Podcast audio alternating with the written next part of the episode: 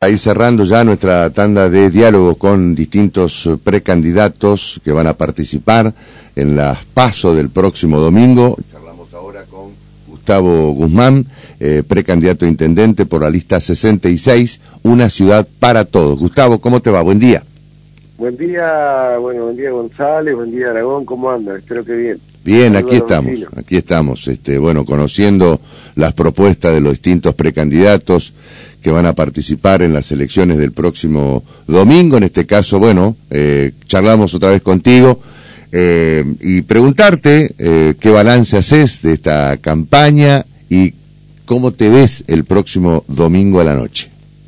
Bueno, la verdad que muy positivo. Hoy realizamos un encuentro, la última actividad, si se quiere, de campaña propiamente dicha en la zona del Patito Civirí, ahí frente al Patito Civirí nos vamos a encontrar con los compañeros y los vecinos y las vecinas a las 16 horas.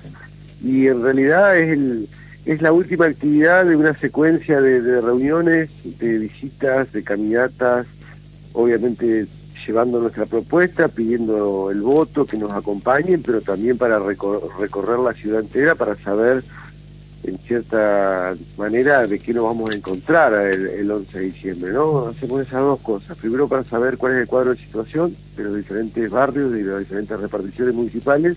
Y segundo, obviamente, para, para pedir el voto, el acompañamiento, para ir a ganar el domingo una elección y luego en octubre y poder hacernos cargo de la municipalidad. E, eso es, esa es nuestra expectativa.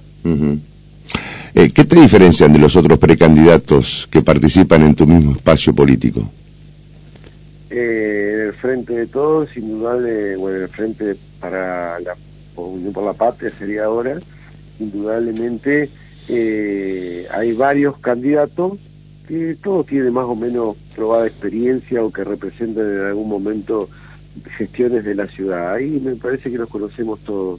Tal vez lo que nos diferencia es el, el trabajo por la ciudad y, la, y cuando el haber estado, haber dejado obras, eh, muy marcada y fundamentalmente haber puesto un sello en lo que es el desarrollo humano, el desarrollo social de la ciudad o ese parámetro permanente de búsqueda de equidad. Eso creo que es notoria la diferencia y en función de eso avanzamos. En general, cuando, cuando este, tuviste el diálogo mano a mano con, con la gente, eh, ¿rescató la, la gestión municipal que vos pretendés este, continuar? Eh, por un lado, por otro lado, se habló más de la situación que vive por la economía, por la situación económica que vive cada este eh, habitante? Bueno, dos cosas, voy a arrancar por la segunda. Sí. Eh, sale permanentemente en... El tema económico. No, no, no, el tema de la municipalidad. En realidad, uno al recorrer lo hace en, carácter de, candidato de intendente. Sí. Un vecino en la charla, social, buen día, señor, buen día, vecino, eh, discúlpeme, ando mostrando mi propuesta, llevando mi propuesta, uno se pone a hablar de la municipalidad. El vecino por lo general te, traslada la inquietud, te traslada el problema en función de su barrio, eh, de su sector. Y eso hace que, eh, por lo general, eh, las charlas giren en torno a eso. Es decir, se deja de lado la, la cuestión económica, el día a día que vive el vecino será que se da por obvio que todos, porque en realidad la economía la vivimos todos. Sí, claro. En el día a día lo vivimos todos. Claro. Tal vez se da por obvio y se avanza sobre puntualmente sobre, sobre las cuestiones las cuestiones locales, ¿no? las cuestiones principales. Y en ese, en ese caso, el mapeo qué da eh, respecto de justamente qué, qué obra le falta o en todo caso dónde hay que apuntalar este, algunas cuestiones que tienen que ver con la gestión municipal hay denominadores comunes, por ejemplo, transporte un denominador común, y después, mm. bueno, en algunos lugares no hay agua, en el otro no, no, no está conectado a la cloaca, o no, poseen ese servicio, después, indudablemente, bueno, tal vez a algún barrio le falte algunas para de asfalto, entonces cuando uno va, dice, bueno, en este barrio, incluso el vecino ya te, te da porcentaje y todo, porque también hay vecinos que en su momento fueron o son parte de las comisiones vecinales. La verdad que hay, hay una participación muy interesante en la vida política de la ciudad, no solamente para las elecciones, sino también a las vecinales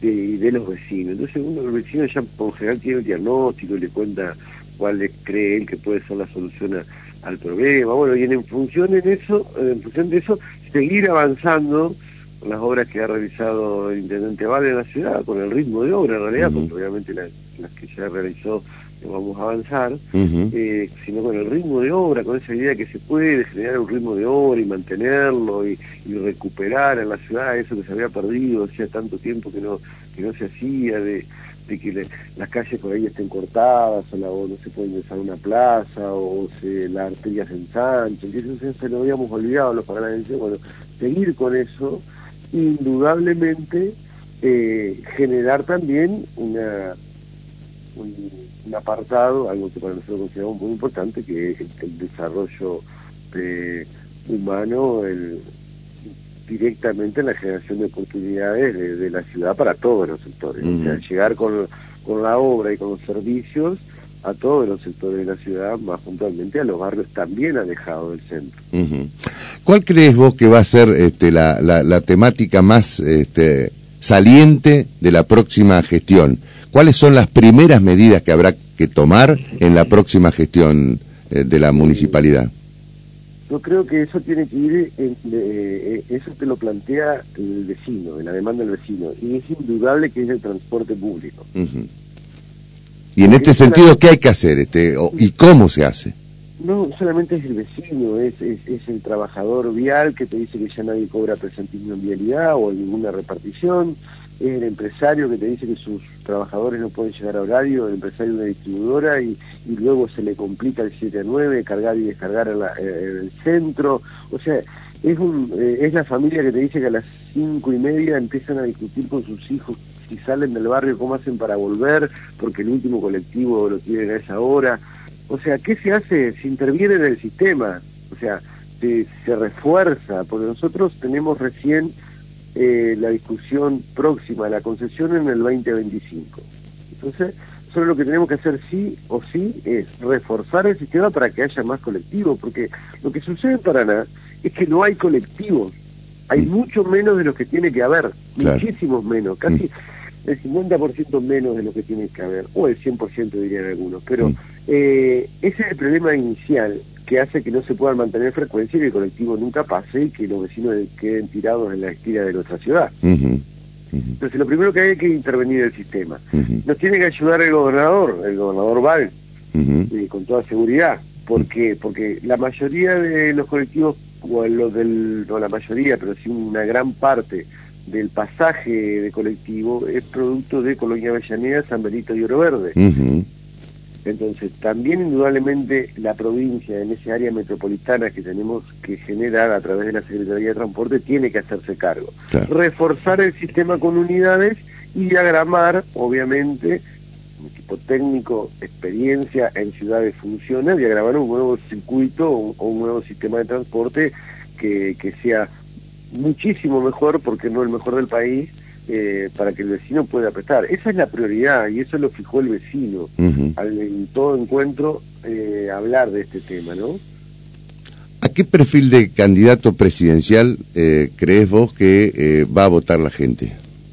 Bueno, yo creo que la gente indudablemente busca seriedad en función de la experiencia y en, función de, lo que considera que le puede, puede administrar de la mejor manera al país. En el marco de la interna de este, Unión por la Patria, eh, ¿crees que ese candidato es Sergio Massa? Y también, y también creo, también creo que el fracaso anterior es muy reciente. Entonces eso, eso en cierta manera hace que los, los candidatos eh, sean en cierta manera conocidos. O al menos eh, se declara la representación no creo, creo, mejor dicho, que Massa puede ser el próximo intendente en función de esto, ¿no? De que mm. la gente entienda, el pueblo entienda, digamos, que hay que seguir por esta línea de crecimiento. Bueno, y obviamente eh, darle la posibilidad de eh, que pueda regular la economía en función del pueblo, esto es que se, que se bajen los índices de inflación, que se ordene y que con posterioridad nosotros en ese crecimiento podamos distribuir, que es a ciencia cierta lo que necesitamos. Claro. Claro, eh, que es una tarea pendiente, ¿no? Más allá de que más allá lleva un año como ministro de Economía y que lamentablemente la inflación ha crecido. Sí, sí, no hay ninguna duda. Mm. Eh, crece el crecimiento y crece la inflación. Nosotros Mm. tenemos que frenar la inflación, seguir creciendo y distribuir. Porque tampoco nos sirve que, que sigamos creciendo y eso se acumule eh, y no se distribuya, porque no- al no distribuirse, indudablemente son, eh, son pocos los que, los que se ven afectados, o mejor dicho, los que se llevan los beneficios y muchos los que se ven afectados. Javier, Hola Gustavo, un gusto, buen día. Hola Aragón, ¿cómo anda? Pero muy bien, ¿qué dice amigo? Bueno. eh, ustedes se cierran hoy, me parece, eh, a la tarde, tarde-noche en el Patito Sirirí, ¿puede ser? Sí, en realidad a la, a la tarde, eh, ca- 16 horas, nos Ah. vamos a, a empezar a juntar. A eso iba, pero mirá el desafío, o por- es como que tiran toda la carne el asador haciendo el cierre de campaña al aire libre, cuando todos, eh, en el oficialismo o la oposición, lo hacen en espacios cerrados, eh, de mayor o menor tamaño. Vos vas directamente a un espacio grande, que eso significa también este un desafío, que eh, vaya gente y que no se no- no- note que haya espacios vacíos. Eso me parece que es el desafío de ustedes. Sí, también buscar un, un lugar eh, un lugar muy simbólico de la ciudad. Sí. Eh, ¿Por qué no pasar una tarde al aire libre y sin entorpecer o, o, o- por ahí eh, generar algún inconveniente en el tránsito, todo eso que se Está genera a través de... Está muy bien. Entonces dijimos, vamos a un lugar, no molestamos a nadie, estamos al aire libre, pasamos una, una tarde en realidad donde cerramos eh, un ciclo de, de- de actividades que venimos realizando durante meses, y bueno, ahí charlamos un rato, nos, nos saludamos, ajustamos los, eh, por ahí los, los últimos, los últimos, eh, las últimas actividades, los últimos de manera logística que hay que hacer para el domingo, ¿no? Y bueno, y en función de eso seguimos avanzando. Está bien.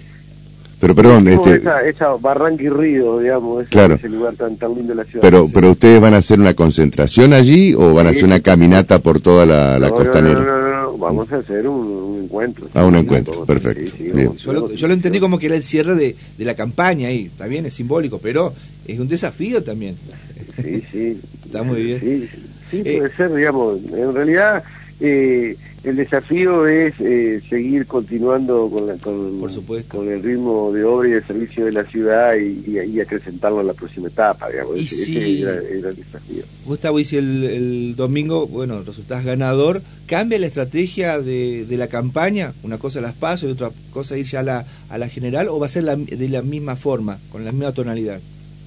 Indudablemente eh, va a cambiar porque también nosotros tenemos eh, el gobernador, el candidato a gobernador de nuestra ciudad. Mm, Y la estrategia indudablemente va, va a tener que, eh, que pasar, digamos, por, por recuperar esa identidad paranaense que nosotros tanto necesitamos recuperar y que aparte tan eh, de manera beneficiosa nos puede llegar a generar no tener un gobernador de la ciudad. Mm. Creo que La estrategia tiene que pasar por ahí. No, no debe haber nada mejor para Paraná en la próxima etapa que el gobernador sea un hijo un hijo de la ciudad que entienda, que entienda los problemas que Paraná necesita, que sepa cómo solucionarlo y fundamentalmente que esté dispuesto a acompañar. ¿eh? Eso es, es muy muy provechoso.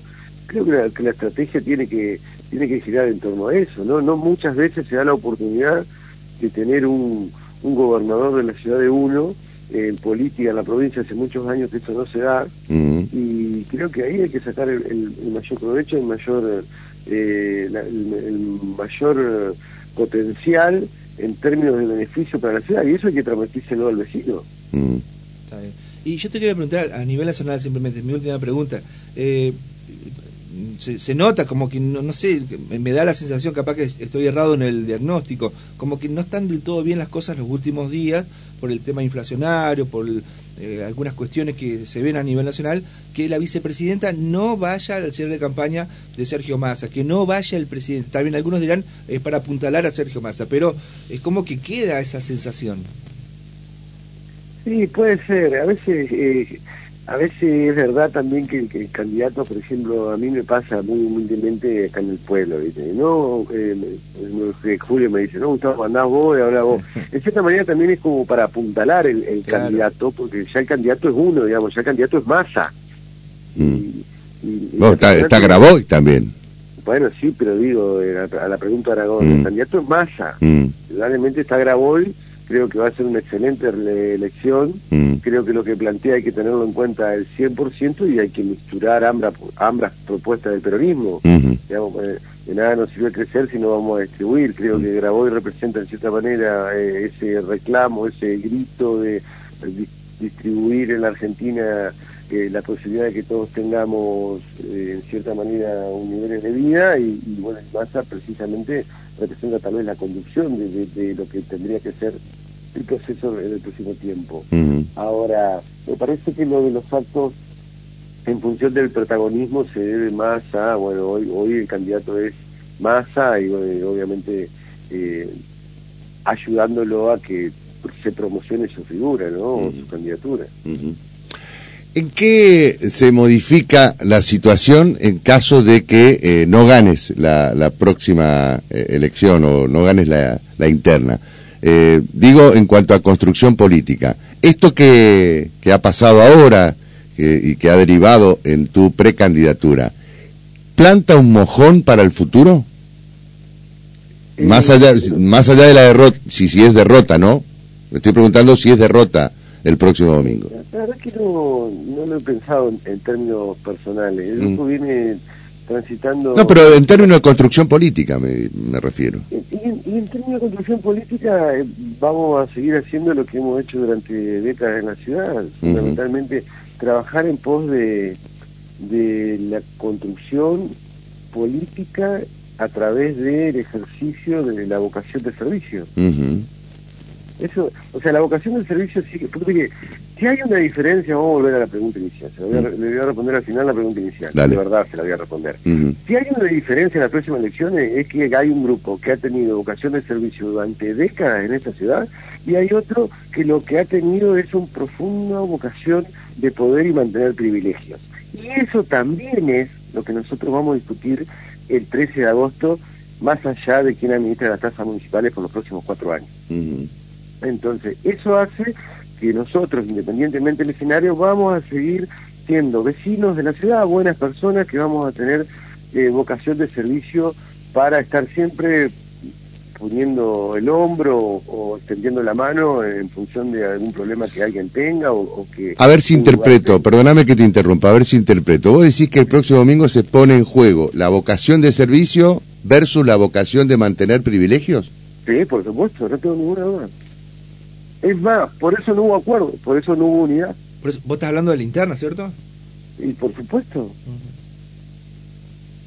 Bueno, pe- pensé que la campaña venía de manera respetuosa, sin cuestionamiento, Es que sin viene crítica. De manera ¿no? respetuosa, es de- viene de manera respetuosa. Pero al, al- No, sí, claro que viene de manera respetuosa, pero es, es profundo lo que estás diciendo. Pero es que uno lo vive así. Entonces, al considerar una respuesta en función de una derrota, digo, vamos a seguir haciendo lo mismo que venimos haciendo durante décadas. Y la diferencia que tal vez tenemos, nos, al menos de manera personal, lo veo desde ahí, sin agredir. Simplemente lo que yo estoy hablando es una diferencia política. Ujú.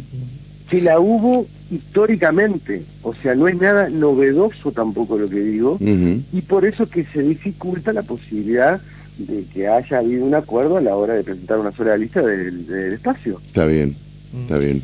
Eh, según la ingeniería que hacen ustedes, ¿cuántos votos necesitan para ganar este, las PASO o la interna? No, eso es, es muy relativo, eso A va a depender de, de los votos que, que saque eh, probablemente el frente. Mm. Claro, pero Eh, ¿con cuánto te asegurás la, el triunfo en la interna? Yo creo que hay que sacar 35 mil votos aproximadamente, Ujú. 35 mil votos. Mm.